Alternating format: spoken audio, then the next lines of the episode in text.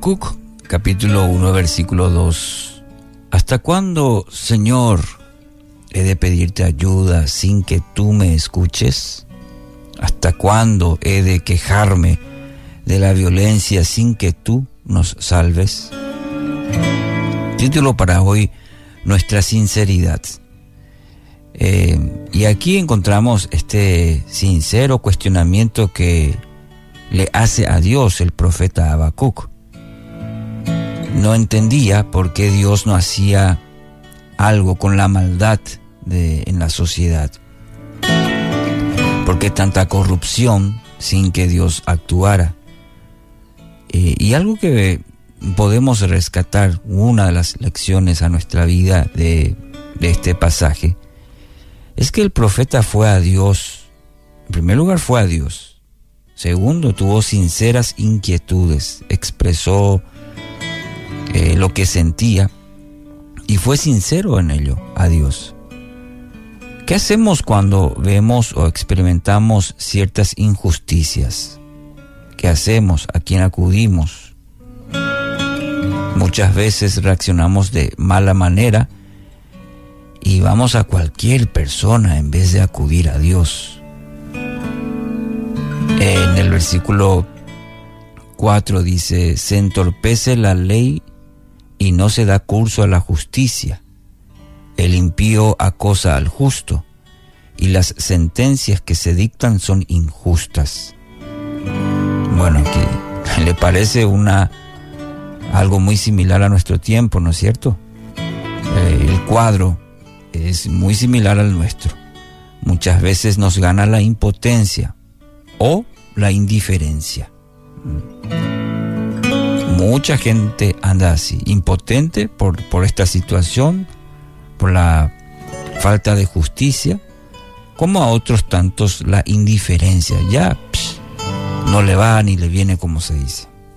Ahora, el ejemplo del profeta puede ayudarnos en primer lugar a estar siempre atentos a las necesidades de los demás. Importante, muy importante.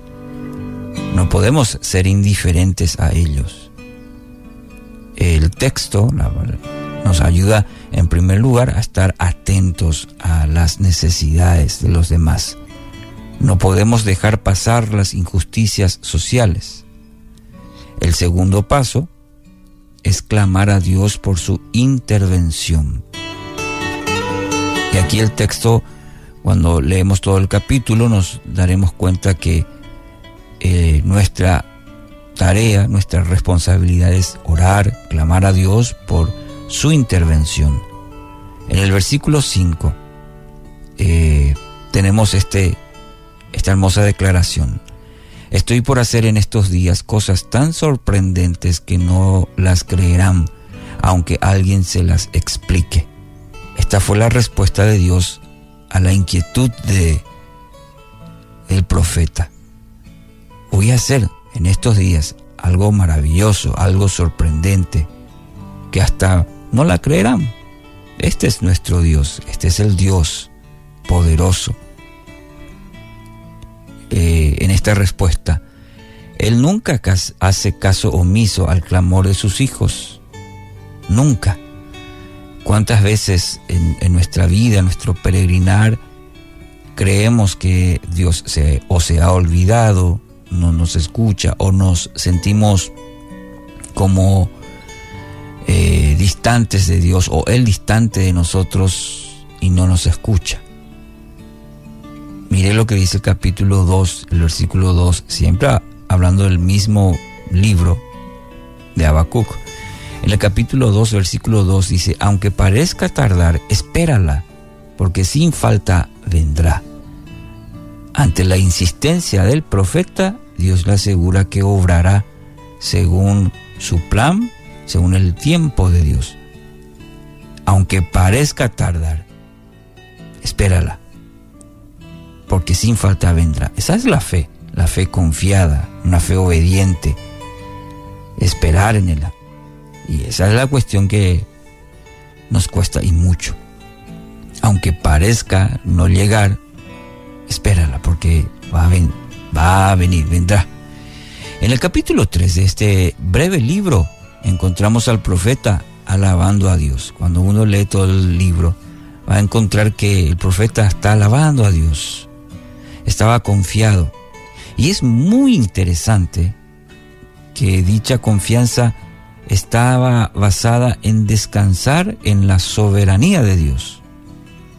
Es ir a la presencia de Dios, recibir la promesa y decir, ah, bueno, entonces ahora voy a alabar a Dios por su obrar. Eh, es interesante notar el corazón del profeta en este hermoso pasaje, muy conocido, el capítulo 3, versículos 17 y 18. Escuchen, aunque la higuera no dé renuevos, ni haya frutos en las vides, aunque falle la cosecha del olivo y los campos no produzcan alimentos, aunque en el aprisco no haya ovejas, ni ganado alguno en los establos, aún así, aún así, yo me regocijaré en el Señor, me alegraré en Dios, mi libertador. ¿Se da cuenta el cuadro maravilloso que nos presenta el profeta?